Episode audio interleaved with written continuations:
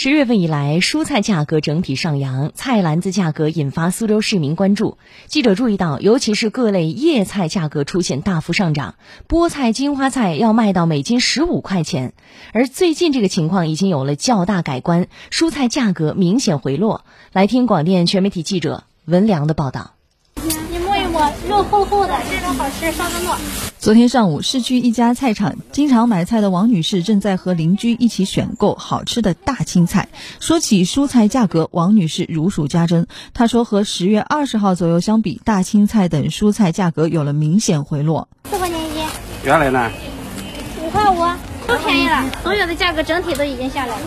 记者看到市场上大青菜的价格由早前的六块钱一斤回到了四块钱、三块五。摊主李女士表示，由于天气晴好。叶菜长势旺盛，供应量明显增加。最近阶段价格每天都有下降。菠菜四块钱一把，花到 六七块钱一斤也算便宜。大青菜反正比前段时间便宜了，葱也比前段时间便宜，三到五块。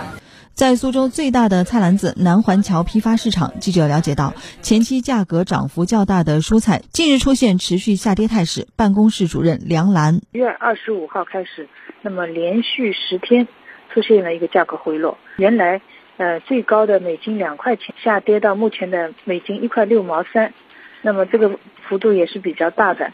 那么近期主要下跌的原因呢，还是由于就是，呃，前期补种的补种的一些蔬菜开始批量的逐步的上市，那么呃，就是供应紧缺的这么一个现象得到了稍微有些缓解。我们市场的蔬菜供应量每天基本上还是保持在这个三千七到三千八百吨。